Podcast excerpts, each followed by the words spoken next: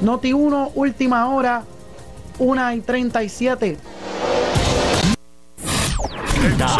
WPRP 910, Noti 1 Ponce. Noti 1 no se solidariza necesariamente con las expresiones vertidas en el siguiente programa. 1 y 30 de la tarde en Ponce y toda el área sur. Toda el área sur. La temperatura sigue subiendo. Sigue subiendo. Luis José Moura está listo para discutir los temas más calientes del momento con los protagonistas de la noticia en Ponce en Caliente por Notiuno 910.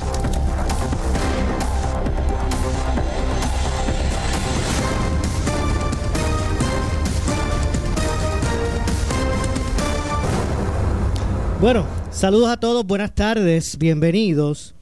Esto es Ponce en Caliente. Yo soy Luis José Moura, como de costumbre, de lunes a viernes, de 1 y 30 a 2 y 30 de la tarde, por aquí por Noti1, analizando los temas de interés general en Puerto Rico, siempre relacionando los mismos con nuestra región. Así que, bienvenidos todos a este espacio de Ponce en Caliente, hoy viernes, gracias a Dios que es viernes, 26 de junio del año 2020. Y álgida es la controversia entre eh, Ricardo Rosselló y Wanda Vázquez Garcet relacionado a los artículos que se habían señalado extraviados o identificados como extraviados en la fortaleza al momento que asume eh, eh, la gobernación Wanda Vázquez Garcet. Y es que en el día de hoy el doctor Ricardo Rosselló Nevares exigió a la gobernadora que aclare públicamente que él no se llevó propiedad de la fortaleza. Él envía una carta a la gobernadora en la que le reclama que fue él quien dejó pertenencias y las donó al Palacio de Santa Catalina y que aclare, le pide eh, Rosselló, el ex gobernador, a la gobernadora que aclare ese particular. Así que rechazó que se haya llevado propiedad de la fortaleza tras su renuncia al cargo en agosto del año pasado. Además exigió a la gobernadora Wanda Vázquez que aclare públicamente la información que ha trascendido sobre ese tema que alega fue con intención maliciosa.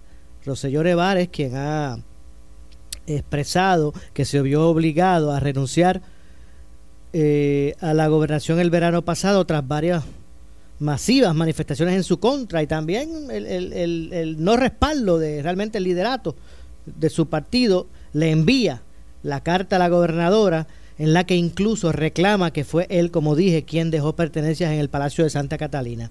Hay una cita donde eh, Roselló Nevares señala, nosotros no tenemos ningún artículo que no sea de nuestra pertenencia. Todo es proceso o todo este proceso de mudanza pasó por sugerencia y administración. Exigimos que la fortaleza aclare esto oficialmente y que también exprese públicamente que el proceso de nuestra mudanza se llevó a cabo por el personal de la mansión con instrucciones estrictas de dejar ahí cualquier cosa que no fuese nuestra e incluso dejando propiedad personal que hemos donado a Fortaleza, sostuvo el ex gobernador. Y por aquí, bueno, vamos a ver si nos da tiempo, porque la gobernadora hoy, hoy reaccionó. La gobernadora hoy estuvo visitando el, eh, el municipio de Yabucoa y allí los medios de comunicación pudieron conocer la reacción de la gobernadora ante este asunto, esta carta que envió el, el ex gobernador. Más adelante vamos a escuchar las expresiones de la gobernadora, pero la carta eh, de Roselló Nevares eh, dice de la siguiente forma, vamos a ver si puedo aquí ampliarla para leerla, dirigida, como dije, a la gobernadora. Así que vamos a leer, y dice así. Eh, me veo en la obligación de cursarle esta carta porque noticias recientes se han hecho varias insinuaciones relacionadas a ciertos artículos desaparecidos de la fortaleza luego de nuestra mudanza. Además de ser falsos esos alegatos, quiero establecer que en ningún momento la oficina de propiedad nos ha solicitado información alguna sobre dichos objetos. Además, A pesar de las claras falsedades de fuentes desconocidas vertidas en las noticias, la fortaleza no ha desmentido esos reportajes. Como usted bien sabe, tan pronto presenté mi renuncia, tanto mi esposa Beatriz como yo dedicamos todo nuestro tiempo y esfuerzo a asegurar una transición de gobierno segura y efectiva. Los pormenores de la mudanza se delegaron al personal de administración y propiedad solicitando que solamente se mudaran nuestros artículos personales. Si había alguna duda de sobre cuál era o no un artículo personal, se insistió en que se dejara ese artículo en la fortaleza. De hecho, sigo leyendo la carta que le dirige a la gobernadora Ricardo Rosello. De hecho, muchos de esos artículos personales que se quedaron, Beatriz los donó a la fortaleza. Otros, sin, sin embargo, tienen valor personal y hemos solicitado varias veces que se nos devuelvan, sin tener una respuesta satisfactoria de la mansión ejecutiva. Usted está consciente de esta petición particular. Eh, porque en múltiples ocasiones Beatriz se ha comunicado con usted para indagar sobre el particular. Una lista parcial de nuestros artículos personales no se ha devuelto.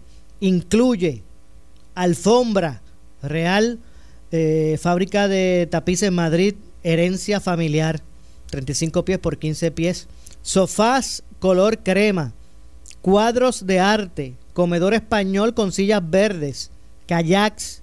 Esos son los artículos que Rosselló dice que se quedaron allí, no se los han entregado y que son de su pertenencia.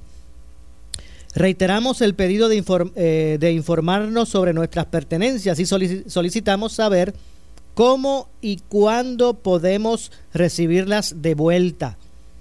En cuanto a otros artículos que continúan siendo eje de especulaciones infundadas en los medios de comunicación, sin aclaración de la fortaleza, cabe señalar que la supervisión de toda la propiedad en mansión es responsabilidad de la oficina de propiedad que usted dirige.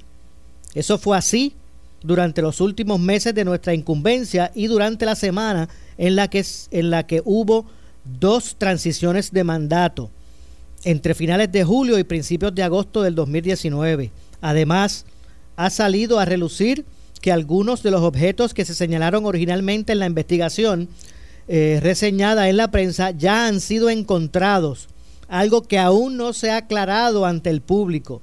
Esto último denota un pobre esfuerzo del personal a cargo de manejar la propiedad de la fortaleza. Reiteramos que nosotros no, no, tenemos ningún artículo que no sea de nuestra pertenencia. Todo este proceso de mudanza pasó a ser pasó por sugerencia y administración.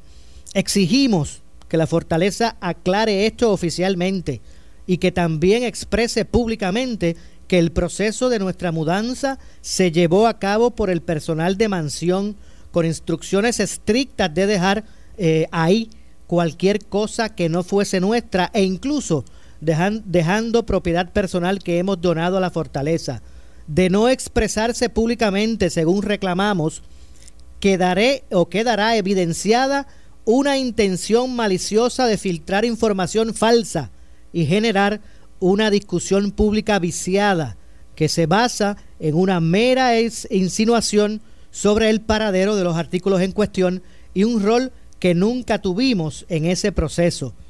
Agradeceremos su respuesta afirmativa en cuanto a esta solicitud. Cordialmente, Ricardo Rosselló, ex gobernador de Puerto Rico, con copia a la honorable Wanda Vázquez, gobernadora de Puerto Rico, licenciado Antonio Pavón, secretario de la Gobernación, y licenciada Grisel Santiago Calderón, asesora legal de la oficina de la gobernadora. Así que esa es su totalidad leída, es la carta que envió Ricardo Rosselló Nevares a la gobernadora, primero pidiendo que aclare, según Rosselló eh, indica en la carta, de que eh, algunos de los artículos que se insinuaron perdidos aparecieron, que ellos no tienen nada que ver con eso y que incluso hay todavía pertenencias de Roselló en la mansión ejecutiva que no le han entregado y que en varias ocasiones le han solicitado a la gobernadora o al, personal, debo decir, de la mansión ejecutiva, artículos como una alfombra real, fábrica de tapices Madrid, herencia familiar, eh, dos sofás color crema, cuadros de arte, comedor español con sillas verdes y unos kayaks.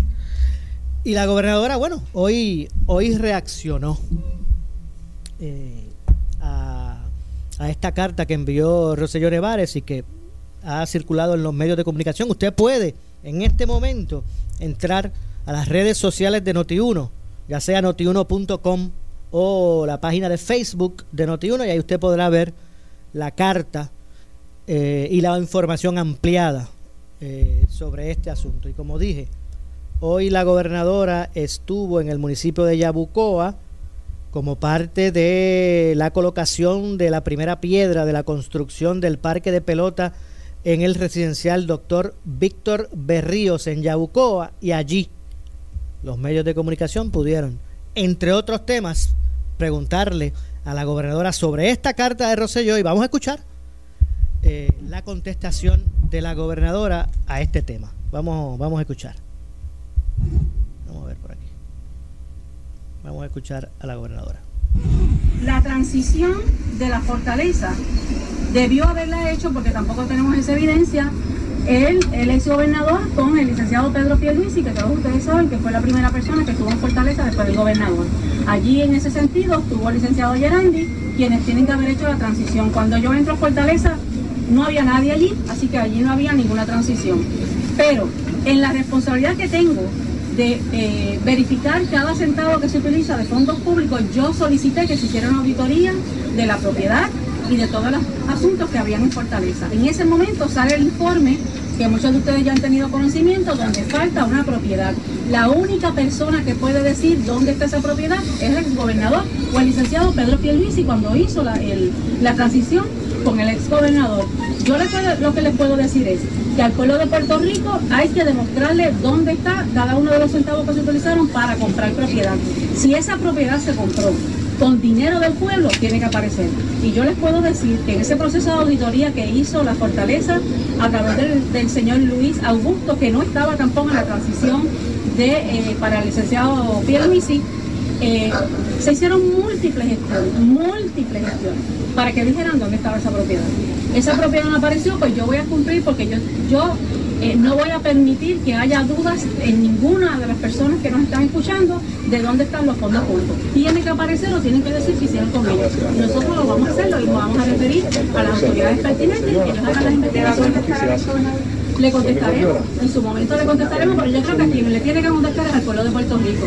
¿Dónde está toda esa propiedad que nosotros sacamos un informe que no estaban en la fortaleza y que se compraron con fondos públicos? ¿A cuánto asciende, a cuánto asciende esa propiedad y, qué podría ocurrir ahí si no se da cuenta exacta de dónde está? Pues bien importante esa pregunta, Luis. Eh, están cerca de los 15 mil dólares eh, de fondos públicos y yo tengo una, una trayectoria de ley y orden. Aquí todo el mundo me conoce. Y si algo he pretendido es que las cosas estén claras.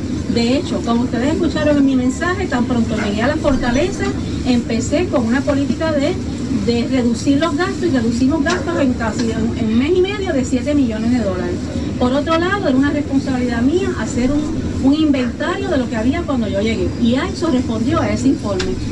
Una vez terminemos el informe que esté, está ya en vías de que se culmine, lo vamos a referir a las autoridades pertinentes.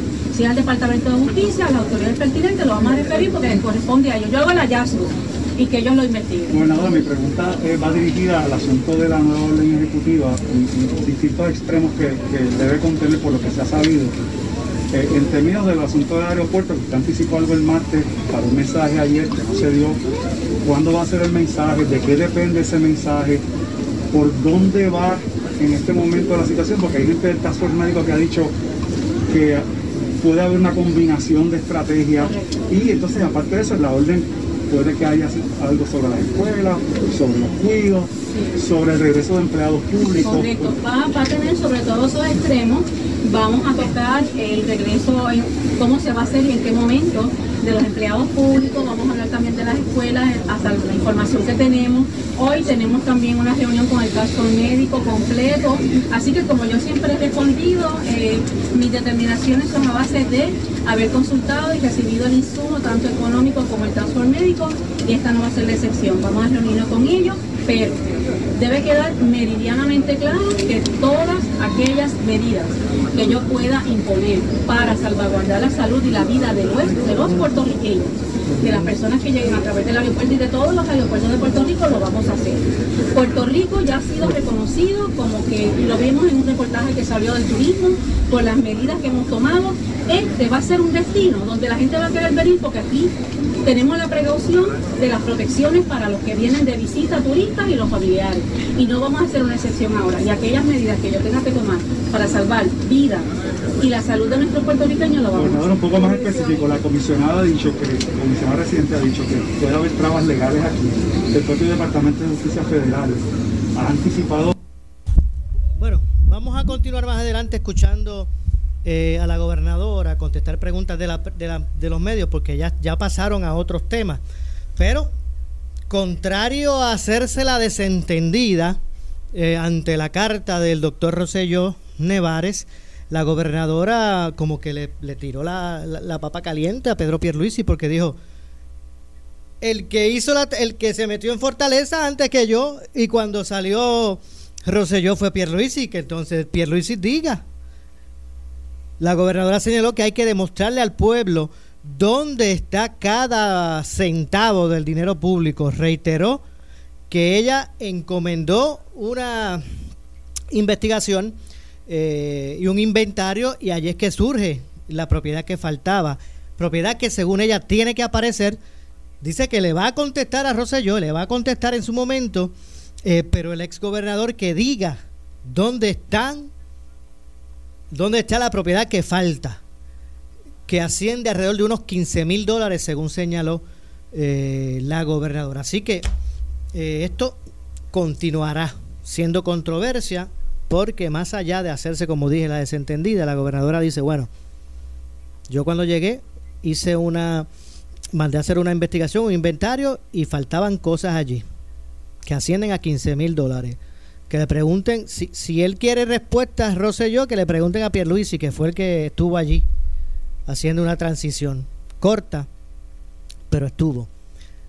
Y que no se va a quedar ahí el asunto, que ella va a seguir investigando y en su momento le contestará al gobernador la carta, pero son ellos los que tienen que explicar. Ella dice que se, se va a encomendar una investigación porque ella dice que tiene que aparecer todo y que el pueblo sepa hasta el último centavo eh, dónde está el dinero del pueblo. Así que vamos a ver lo que ocurre eh, con relación a eso. A, eso, eh, y como, como dijimos al principio, ¿verdad?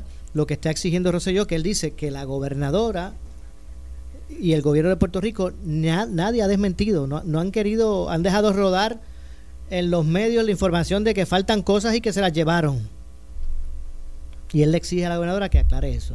Y que aproveche para devolverle una propiedad que se le quedó en la, en la fortaleza y que le pertenece, entre otras cosas. Bueno, vamos a continuar escuchando un segmento adicional de las expresiones de la gobernadora hoy. Vamos a escuchar eh, a la gobernadora Wanda Vázquez. una acción en contra de la determinación de Hawái de, de ser también más restrictivo.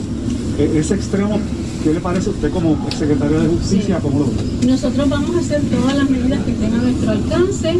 Para mí, por encima de todo, está los puertorriqueños. Está mi pueblo, que nosotros lo hemos defendido, que las determinaciones que tomamos las tomamos primero que ningún Estado la nación. Hicimos lo correcto y hoy vemos los resultados y los vamos a proteger. Esos resultados los vamos a proteger frente a, a cualquier visitante que vamos a abrir las puertas para que vengan, pero tienen que venir en línea como nosotros lo vamos a establecer. Así que nada, todas esas consideraciones se van a tomar eh, en, ese, en esa decisión que tome, pero vuelvo y le digo, también el derecho, y lo sabes porque lo estudiaste, hay, una, hay un concepto que se llama eh, un escrutinio riguroso, cuando el interés va por encima y el interés de la vida y la salud de los puertorriqueños va a ir por encima de cualquier derecho de cualquier otra persona. El gobierno tendrá los trabajos suficientes para realizarse a las personas que llegan a Puerto Rico. Ok, eso eh, vamos a examinarlo junto al doctor eh, González, secretario de Salud, porque van a ver, puede que hayan varias alternativas. Nosotros vamos a estar preparados para que las personas Bueno, vamos a la pausa. Al regreso, continuamos con este eh, y otros temas aquí en eh, Ponce en Caliente. Continúa la controversia entre los líderes del PNP eh, previo a lo que será la primaria, la primaria próxima. Así que hacemos la pausa, regresamos con más. Esto es Ponce en Caliente. Siempre le echamos más leña al fuego en Ponce en Caliente por Notiuno 910. Por Noti 1630. Ya estamos en la temporada de huracanes 2020 y yo estoy listo para informarte cada mañana todas las incidencias de las condiciones del tiempo, las tormentas o huracanes. Solo una estación de noticias está a las 24 horas contigo, acompañándote, informándote y cuidándote. Hemos tenido distintas situaciones en este 2020, desde terremotos hasta la pandemia, pero nuestro espíritu de lucha y de salir adelante es más poderoso. En esta temporada de huracanes, en Noti1 630, tú escuchas a los expertos en las condiciones climatológicas, en manejo de emergencias y en recuperación. Por eso, cuando te pregunten, en esta temporada de huracanes 2020, tú escuchas Noti1 630. Repítelo una y otra vez. Tú escuchas Noti1 630. Primeros con la noticia. Noti 1630 se encuentra preparado para la cobertura Alerta 630. Alerta 630. Nuestro equipo es capitaneado por la meteoróloga de mayor credibilidad en Puerto Rico, Débora Martorell.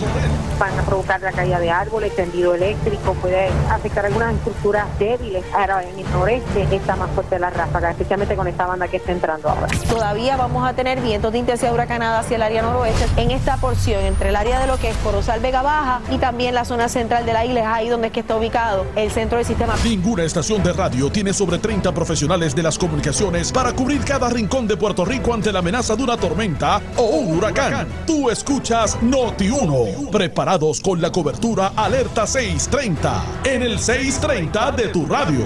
Con el auspicio de Ensure, tu vida, tu salud, tu Ensure y Toledo, protección en acero y bronce.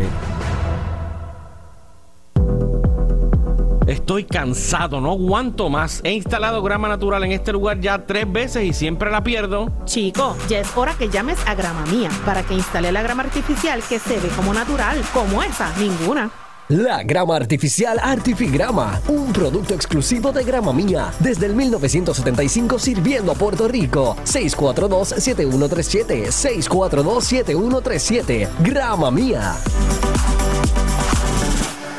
Gracias al compromiso de todos en la isla, Puerto Rico reabre sus puertas. Pero antes de dar un paso, sigue estos para protegerte a ti y a los tuyos del COVID-19. Usa mascarilla siempre que salgas, lávate las manos frecuentemente con agua y jabón o usa hand sanitizer. Mantén una distancia de al menos seis pies de otras personas. Estamos dando los pasos para reabrir el país, tomando en cuenta la seguridad de todos ante la presencia de un virus que sigue amenazando nuestra salud. Por eso, antes de dar un paso, ciérrale el paso al COVID-19. Departamento de Salud.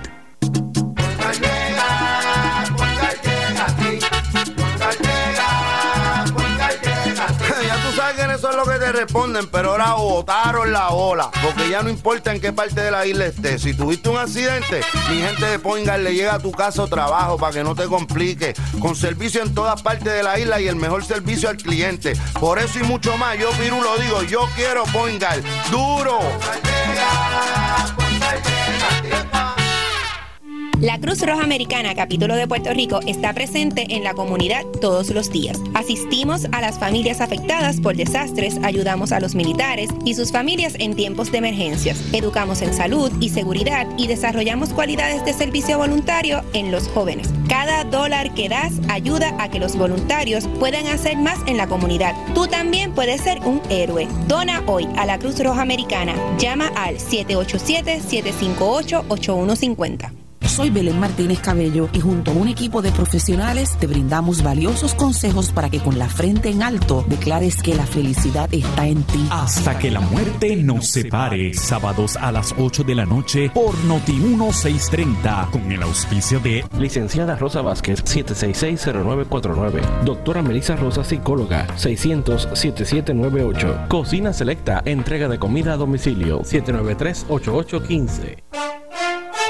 ¿Cansado de no tener privacidad? Ahora la gente de Suma ha desarrollado unos cuartos virtuales. Le llaman cuartos de escape. Tiene usted que resolver un acertijo para poder entrar a esos cuartos y una vez adentro, usted y seis amigos son los únicos que van a poder estar. Lo que usted comparta se queda en ese cuarto, o sea que nadie más se entera de lo que allí hablen. Yo soy Otto Oppenheimer, Otto Tecnología en las redes sociales y esta es una cápsula tecnológica.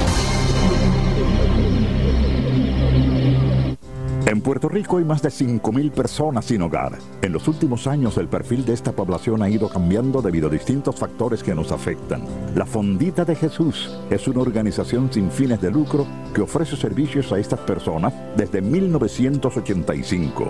Únete a la labor que por 30 años ha realizado la Fondita de Jesús. Aporta o únete a nuestro cuerpo de voluntarios para dar esperanza a estas vidas. Llama al 787-724-4051. ¿Quieres un carro ahora? Ya comienza el Junte sobre Ruedas edición digital. El evento de usados más grande, ahora al alcance de tu PC o celular. Busca juntesobreruedas.com. Más de 800 unidades para liquidación inmediata. Juntesobreruedas.com del 15 al 30 de junio.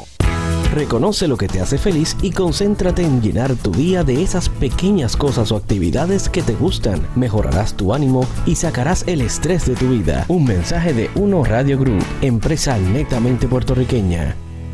Este verano, el mejor campamento es en casa, sin compromiso, sin penalidades, sin contrato. Llama al 787-355-6565. En esta temporada de huracanes, quédate con la estación que te informa minuto a minuto. WNO 630 AM en San Juan, W232TH 94.3 FM San Juan, WPRP 910 AM Ponce, WORA 760 AM en Mayagüez, WNEL 1430 en Caguas y WCMN 1280M en Arecibo. Para mantenerte informado, entra a nuestra página web notiuno.com. Descarga la aplicación Noti1630 en tu celular y síguenos en las redes sociales, Facebook y Twitter. Somos Noti1630. Noti1630. Primeros con la noticia. Noti 1630 te presenta las noticias del momento. Las noticias del momento. Pasamos a la sala de redacción Rafael Rafi Jiménez. Buenas tardes, soy Jerry Rodríguez y usted escucha Noti 1630, primeros con la noticia, última hora, 2 con 4. El representante Rafael Tatito Hernández consideró en el programa En Caliente con la Jovet que Wanda Vázquez es la candidata más fuerte que tiene el Partido Nuevo Progresista. Pues entonces, Ah, hay crisis, hay crisis que a funcionarios los convierten en héroes, pero hay otros que los derrotan. Y yo creo que ah, en el caso de Trump, de la pandemia para acá, porque si veo los números, los números de Trump estaban para febrero por encima, de, de- bien por encima del Partido Demócrata. Este, él, él se ha destruido con, con su ejército. Sí, pero hay crisis que derrotan a los políticos, pues, que quiere a Trump, pero que suben a otros. ¿No te parece Claro. que la gobernadora tiene posibilidades? Pues mira, sabes, vamos a estar claros, yo creo que para mí es la, es la candidata más difícil del, del Partido No Progresista. Noti 1, última hora, 2 con 5. El abogado y analista político John Mott advirtió en Caliente con la Jovet que la acreditación de la Universidad de Puerto Rico sigue en riesgo. Ya el gobierno federal dijo, no te preocupes porque el título 3 no va a afectar el que tú tengas eh, deuda. Eso es... como Pero la palabra quiebra o bancarrota, ¿no le gusta esa sustancia los que sonó, que ni para el casino? Bueno, eso es cierto porque al tú hacer eso, el eh, ente fiscal, que es la Junta, va a tener más control sobre la eh, universidad. Y lo único que la universidad no quiere es que la controle. La universidad quiere... ser- El problema de la universidad es que no quiere cambiar. Y eso es el problema del gobierno de Puerto Rico también. No quieren cambiar, quieren seguir igual. Noti 1, última hora, 2 con 6. El portavoz de la mayoría del Partido Nuevo Progresista en el Senado, Carmelo Ríos, dijo en el programa Sin Miedo que la aprobación cameral del salario mínimo para los trabajadores del sector privado es una medida controversial. El salario mínimo es una, una buena medida, porque yo estoy de acuerdo que el salario mínimo, como está hoy, no necesariamente tú puedes sobrevivir con eso. Sin embargo, eh, esa medida es una medida controversial, sí lo es. Es una medida que merece más eh, discusión amplia, sobre todo en una pandemia de una economía. dónde van a salir los chavos? donde- ¿De dónde salen los chavos? ¿Quién paga? ¿Va a ser el salario mínimo para los empleados públicos o va a ser para la empresa privada que sería para muchos un impuesto. Diría, me estás poniendo que yo tengo que pagar más. Entonces, pues, entran esas discusiones y lo que hizo la Cámara ayer fue que aprobó, después que el Senado cerró, o sea, que era imposible verla en el Senado, aprobó su medida en la Cámara y nos la envía al Senado. Pero es como enviar una carta sin sello porque va a regresar a la dirección. Estas son las noticias del momento Noti 1630, primeros con la noticia última hora, 2 con 7.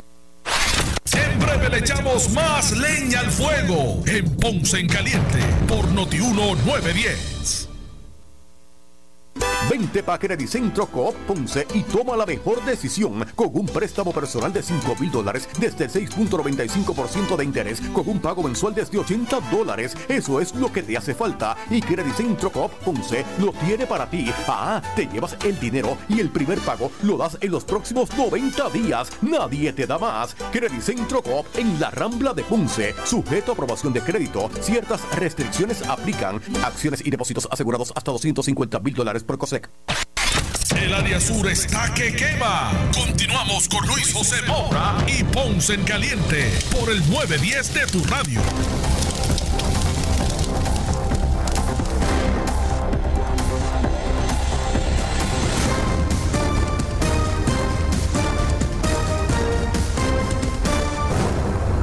Bueno, son las 2 con 9 de la tarde. Yo soy Luis José Moura. Esto es Ponce en Caliente.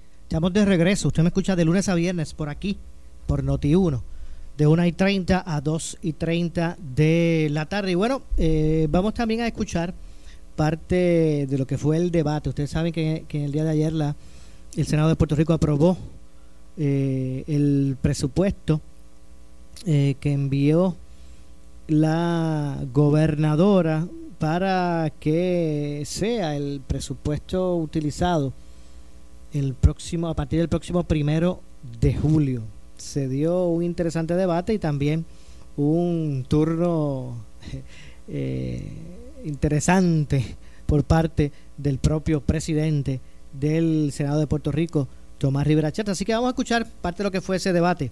Primero, eh, los eh, portavoces de la minoría, antes de que tomara la palabra el presidente, comenzando con el senador independiente Vargas Vidot. Vamos a escuchar la, la transición de la WIPR, que son dos cosas muy diferentes, obviamente, para, para privatizarla.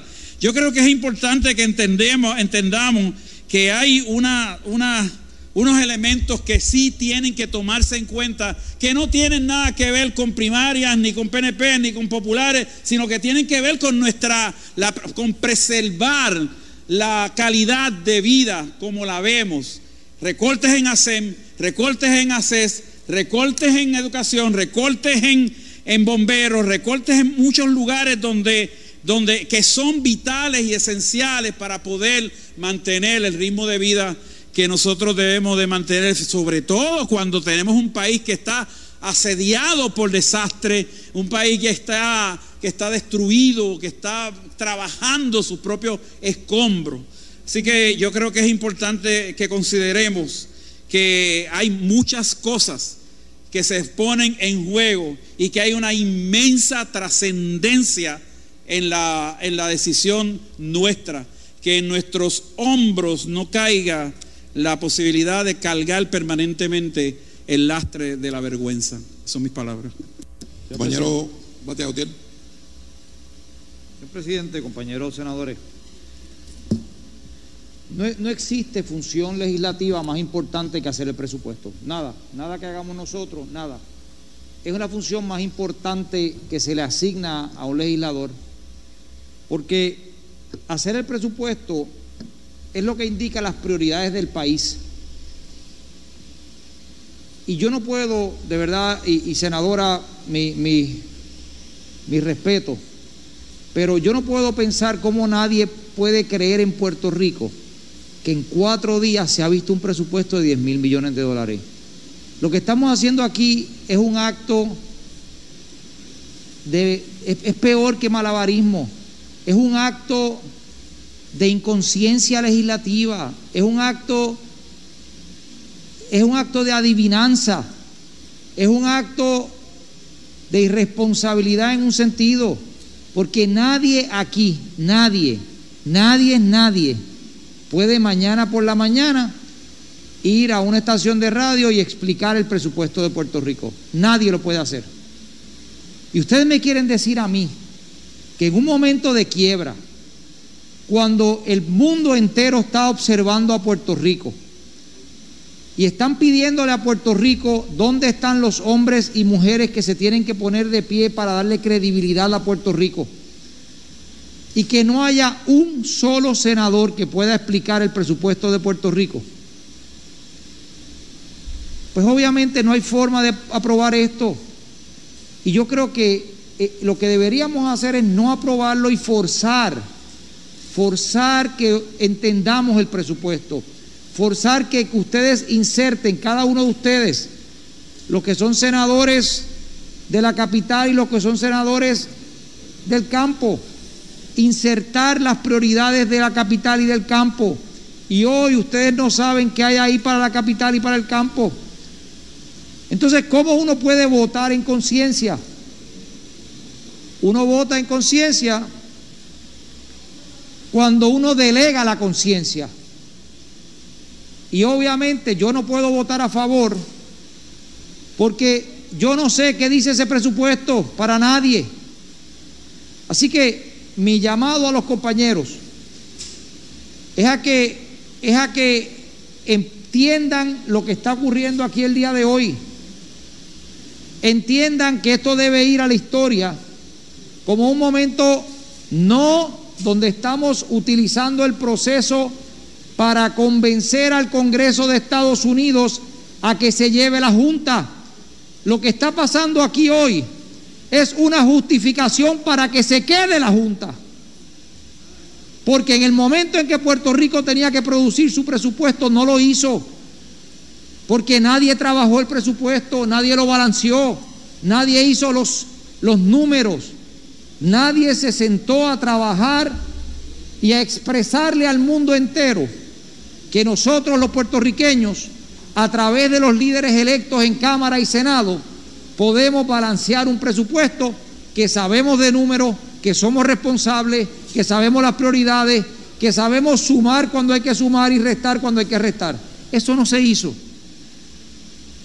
Y finalizo, porque no me quiero extender mucho más, finalizo diciendo que hoy no puede ser un día alegre para nadie. Hoy tiene que ser un día triste para la democracia puertorriqueña, porque la función más importante legislativa la hemos delegado. La hemos delegado a alguien, al que sea. Yo no sé quién es el que finalmente lo, lo confeccionó. Aquí dicen que fue la Cámara, a la Junta, allá, dicen que fue la gobernadora en un, en un salón. Sea el que sea, sea el que sea el que hizo este presupuesto, su oficina no está en el Capitolio, ni en la Cámara ni en el Senado. La versión del Senado la hicieron aparentemente en Fortaleza o en Afafo, yo no sé dónde, y la versión de la Cámara la hicieron en la Junta de Supervisión Fiscal. Eso está mal. Y yo lo que termino diciendo es que, que lo que deberíamos aspirar todos, mayoría, minoría, todos, es ese día que digamos, precisamente porque nosotros sí sabemos hacer el presupuesto, no necesitamos a la Junta aquí. Porque nosotros sabemos, nosotros somos un cuerpo legislativo a la altura de cualquier cuerpo legislativo responsable del mundo. Eso es lo que teníamos que hacer. Lamento tener que decir que le voy a votar en contra de este presupuesto. Con mucho gusto lo hubiera votado a favor si fuera un presupuesto que representara y significara los valores, los principios y las prioridades de los senadores. Son mis palabras. Senador Dalmau Ramírez. Sí, señor presidente, compañeros y compañeras. Aquí aplica aquello de que las naciones grandes y poderosas abusan como quieren y las pequeñas se resisten y defienden como pueden.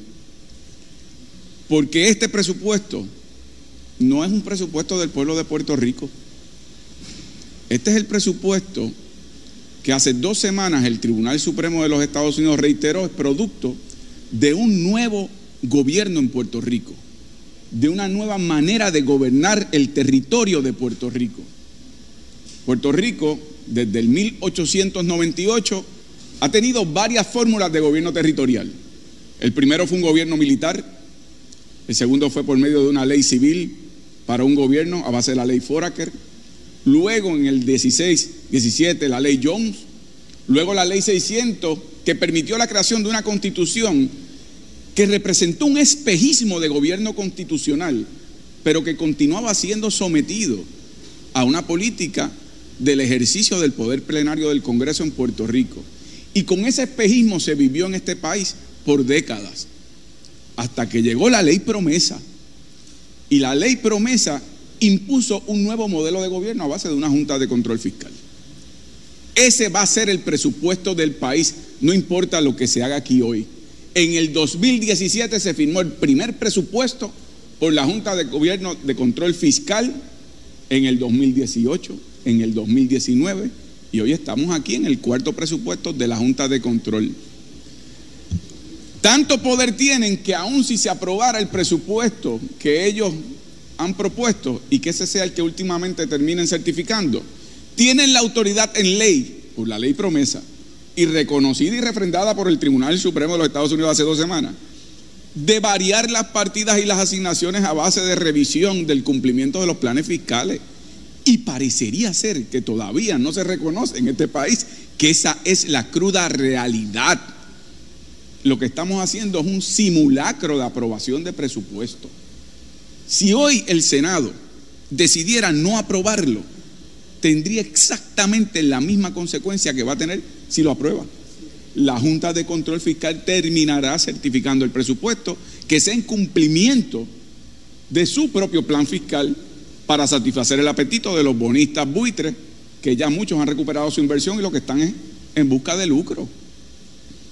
Entonces, ante eso, yo he escuchado algunas versiones de que, bueno, pues lo que hay que hacer es bajemos la cabeza, cumplamos con todo lo que diga la Junta de Control Fiscal y así se van. Pero eso no puede ser la respuesta, porque esa es ni siquiera una defensa de lo mínimo. O sea, si usted ve a alguien que está entrando a su casa para robar, para hacerle daño a su familia, y lo ve penetrando por la ventana, usted no puede asumir la actitud de que, bueno, déjame quedarme callado, porque después de todo lo que tengo que permitir es que se lleve lo que quiera y haga el daño que quiera, porque así se va más rápido. Lo mínimo que uno hace es intenta repeler la agresión, intenta denunciarlo, intenta llamar a un vecino, busca protección, pero no puede ser, vamos a bajar la cabeza, vamos al cumplimiento y dejemos que pasen esos presupuestos que ellos quieren para pagarle a los bonistas y entonces se van a ir rápido. Esa no puede ser la actitud. Por eso yo presenté en este Senado una medida que se aprobó por unanimidad, y lo he dicho siempre, porque tuve el apoyo de todos y de todas, para que no se le, se le diera dinero del presupuesto del gobierno de Puerto Rico a la Junta de Control Fiscal, que eso generara una crisis y una confrontación político-gubernamental y que el Congreso tuviera que examinar con lupa lo que estaba ocurriendo y la resistencia de un gobierno ante el abuso de la Junta. La Cámara no actuó, pero esa es la actitud que hay que tener. Hoy se va a aprobar, ya más temprano se aprobó la resolución del Senado, conjunta del Senado 582, que es la versión de la gobernadora. La Cámara había aprobado la versión de lo que es el sustitutivo que hoy estamos viendo, la resolución de la Cámara, la resolución conjunta de la Cámara 734 y la 744, que es la de la Junta de Control Fiscal y la de la gobernadora. Tienen discrepancias en cantidades, tienen discrepancias en asignaciones. Cuando la Junta termine certificando su presupuesto, la gobernadora estará diciendo, pero yo tenía estas otras ideas que quise cumplir, pero bendito es que la Junta no quiso y me lo impidió y la Junta son los malos, pero voten por mí porque yo quise ser buena, y finalmente se convierte en un ejercicio fútil. Va a ser la Junta la que va a imponer ese presupuesto y por lo tanto, lo que yo deseo en este turno no es tanto hablar del tema presupuestario. Nosotros estuvimos en las vistas públicas, la primera vista pública la realizó el Senado. Como la Cámara no estaba actuando, la compañera Mitalia Padilla citó aquí a la directora de OGP, al jefe del Departamento de Hacienda y a un representante de AFA. Bueno, ahí escucharon al senador José Luis Dalmau. Vamos a hacer una breve pausa y regresamos también con el turno que, tuvo el presidente del Senado, eh, Tomás eh, Rivera Chats. Pausamos y regresamos. Breve le echamos más leña al fuego en Ponce en Caliente por Notiuno 910. Vente pa' Credicentro Coop Ponce y sal montado en un carro nuevecito con el interés más bajo al 3.95% APR. Nadie te da más. Eso es, Credicentro Coop Ponce lo hace posible. Móntate en el auto que tú quieres y sin pronto. Visita nuestra sucursal en la Rambla de Ponce. Sujeto a aprobación de crédito. Ciertas restricciones aplican. Acciones y depósitos asegurados hasta 250 mil dólares por COSEC. El área sur está que quema. Continuamos con Luis José Moura y Ponce en Caliente por el 910 de tu radio.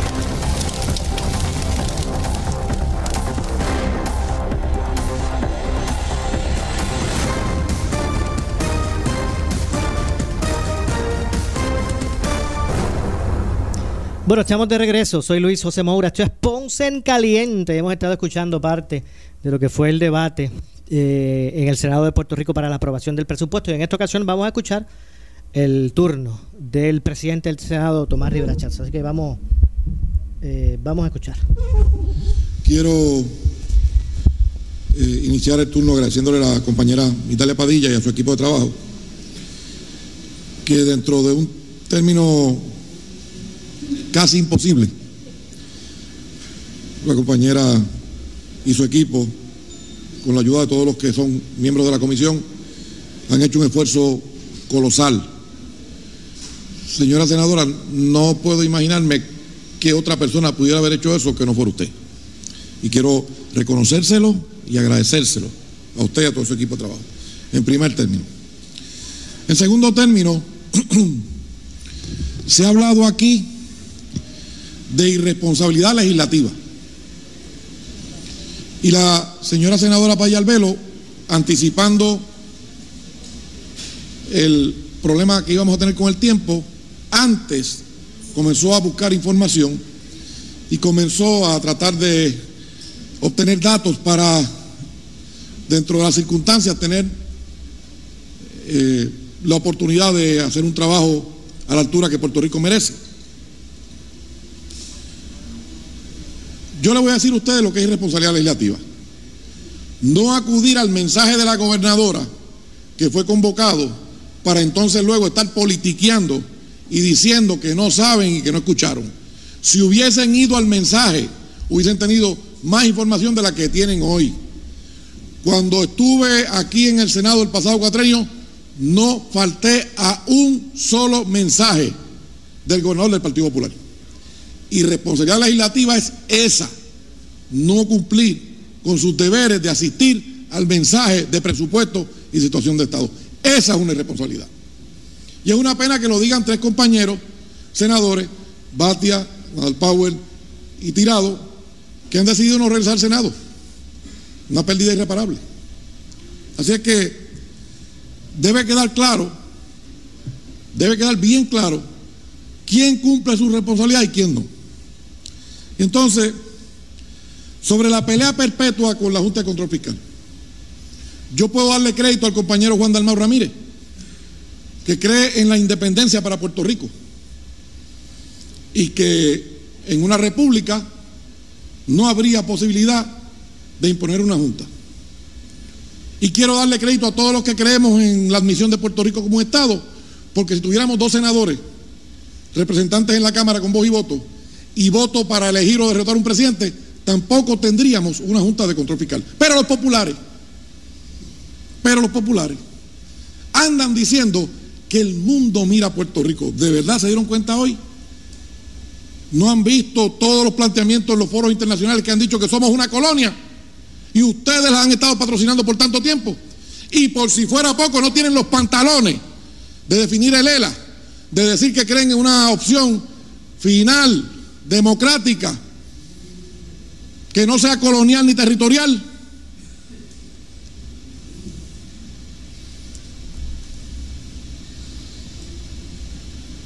Hay que tener fuerza de cara para criticar la Junta de Control Fiscal y aplaudirle ELA y decir que dejen el estatus para después, y decir que no quieren bregar con eso ahora, y después decir que están mirando hacia Puerto Rico, la- el mundo, los que patrocinan la colonia.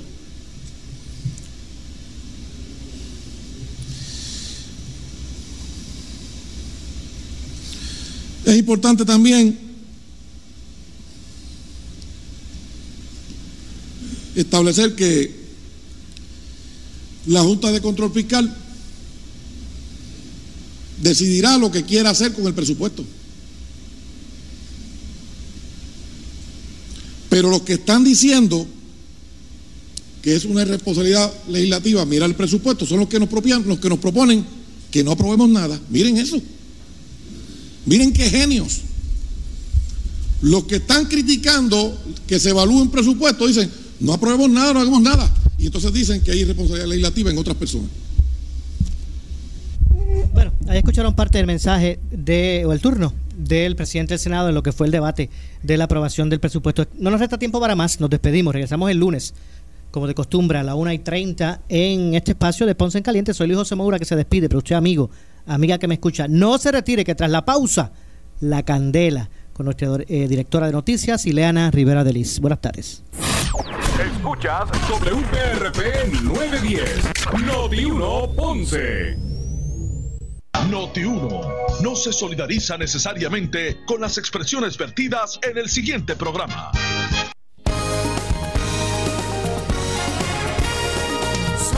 Noticia que quieres escuchar. Las 24 Noti 1